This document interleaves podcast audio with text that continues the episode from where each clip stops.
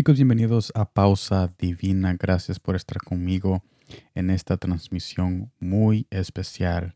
En este día, en este miércoles, tenemos otro día muy soleado y espero de que todos hayan tenido un buen día en sus trabajos y que ahorita a donde quiera que tú estés reconozcas de que Él está contigo siempre a donde quiera que tú vayas, en los momentos más altos y en los momentos más bajos porque Él es un Dios en cuya persona nadie, nadie se puede esconder de Él. Él está en todo lugar. Así que si Él está en todo lugar, no importa qué grande error o no importa qué, qué grande bajo tú estés en este momento o no importa la grande victoria que tú hayas tenido, también Él estará ahí si procuras siempre reconocerlo a Él y reconocer de que su presencia está cerca de ti. En, en este día estaremos conociendo más de su presencia y más de su corazón de una manera íntima y de una manera sencilla en Génesis capítulo 8, versículo 3, que me dice de esta manera.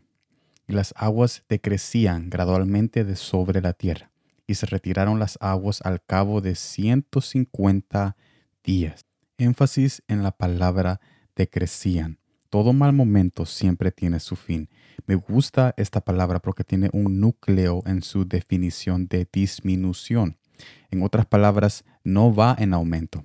Así que mientras este diluvio, en este pasaje de Noé, mientras este diluvio estaba disminuyendo, ¿a dónde estaba Noé? Mire lo que dice Génesis capítulo 7, versículo 7. Y por causa de las aguas del diluvio entró Noé al arca y con él sus hijos, su mujer y las mujeres de sus hijos.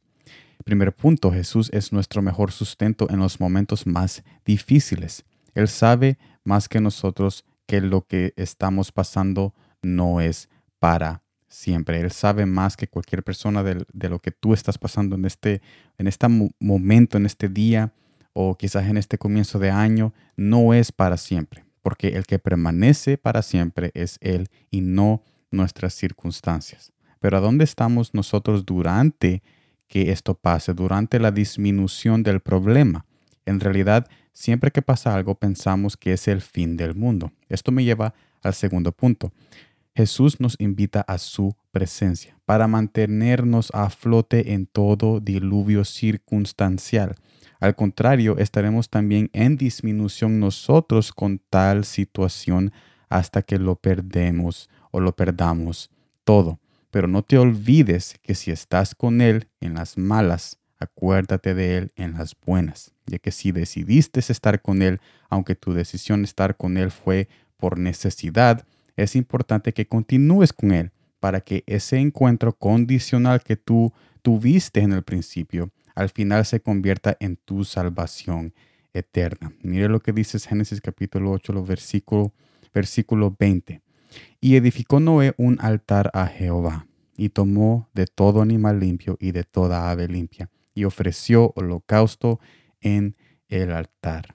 En este mensaje Jesús nos recuerda de que Él nos mantiene a flote para que nuestro día, nuestro día llegue a que la luz salga sobre nuestras vidas cuando Él venga a traernos y cuando Él venga a traer a su pueblo. Mientras tanto, estamos en un mundo que, está decayendo, pero Jesús está con nosotros sosteniendo nuestros corazones.